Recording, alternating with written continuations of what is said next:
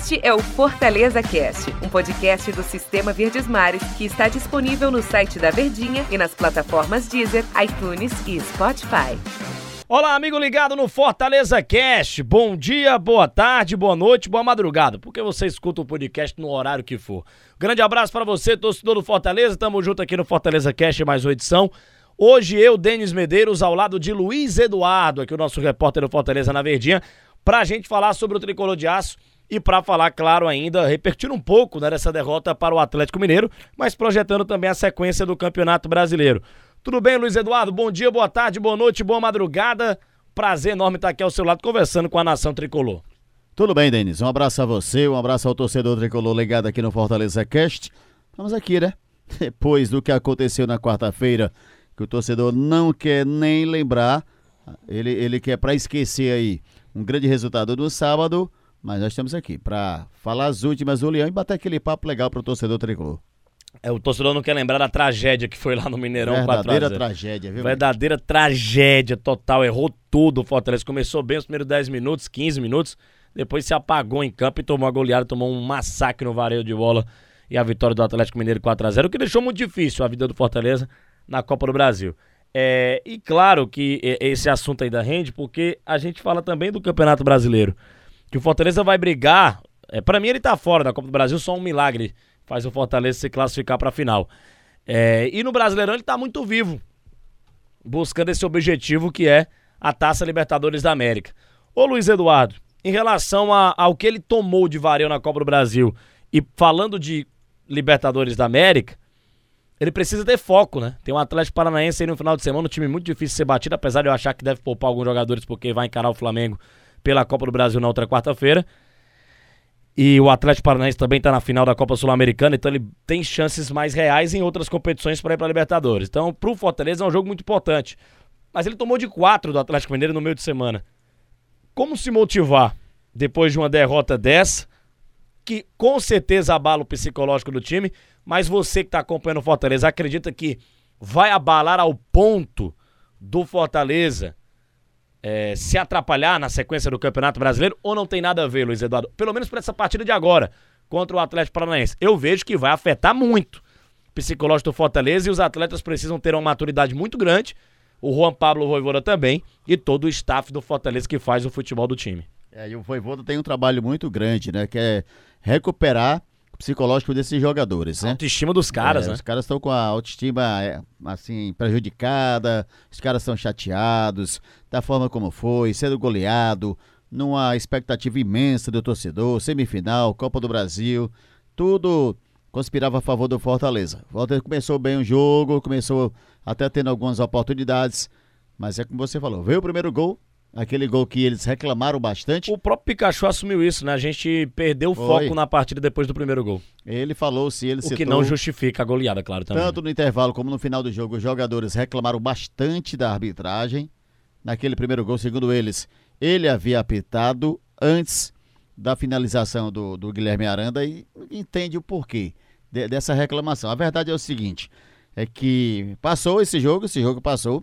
Tem que pensar no Atlético Paranaense mesmo porque o Fortaleza estava pensando em ir para uma final de Copa do Brasil, agora tem que pensar em uma vaga da Libertadores. O Cuca, inclusive depois do jogo, treinador do Atlético, ele disse que achou até elástico o resultado para quem esperava o jogo mais complicado, mas que o Atlético fez por onde e foi buscando é, é, facilitar a partida para ele. Agora o Fortaleza sabe que tem que vencer o Atlético Paranaense para começar de vez por todas a sonhar com essa vaga na Libertadores, e aí seria uma forma do torcedor esquecer essa eliminação da forma como ela foi. Um time em determinado momento da partida apático, que não é do Fortaleza jogar apático, então em determinado momento o Fortaleza esteve mal e acabou tomando essa goleada, essa goleada que atrapalhou os planos do Fortaleza nessa Copa do Brasil. O primeiro tempo foi 3 a 0 Aliás, a gente já viu é, não do, da maneira que foi, né? 3 a 0 é um placar muito elástico. Mas a gente já viu em outros jogos no Campeonato Brasileiro o Fortaleza do Juan Pablo Voivoda se apagar, né? Em um tempo e tentar reagir no segundo, só que não dava mais tempo. Só que contra o Atlético Mineiro lá ele não reagiu em momento nenhum do jogo.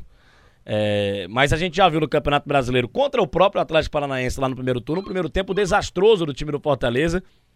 quando ele perdeu é, a partida, o primeiro tempo por 2 a 0 e teve que fazer no segundo tempo uma partida de reação e acabou apenas fazendo um golzinho na segunda etapa de partida e não conseguiu empatar o jogo contra o Flamengo também, o próprio Atlético Mineiro é, lá no primeiro turno. Então, assim, a gente já teve em algumas partidas desse, desse Campeonato Brasileiro o Fortaleza se apagando na primeira etapa de jogo para tentar reagir no segundo. E esse exemplo da Copa Brasil, foi, é, acho que é, que é crucial, né? Mas esse foi o jogo inteiro.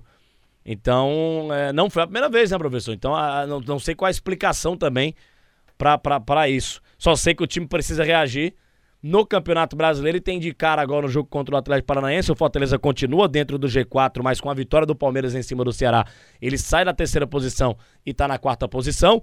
Então, precisa da vitória contra o Atlético Paranaense, porque a briga já tá firme e forte, já se afunilou. O Campeonato Brasileiro é um campeonato de oportunidades.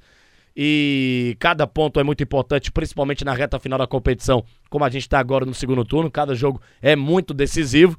E se o Fortaleza quer muito ir para a Libertadores da América, e por tudo que construiu no primeiro turno, por tudo que está construindo na competição, as vitórias emblemáticas do Fortaleza, as vitórias pontuais contra adversários muito complicados que teve o Fortaleza nesta temporada, é, a gente está cobrando, ou a gente começa a exigir, não de uma maneira tão assintosa, mas de uma maneira que, poxa, olha o que vocês já fizeram, então se não conquistar, na minha visão, né? Na minha visão, na minha opinião aqui do Denis Medeiros, se o Fortaleza não conquistar uma vaga para Libertadores na fase de grupos já de maneira direta, para mim será um, um, um, eh, Como é que eu posso dizer?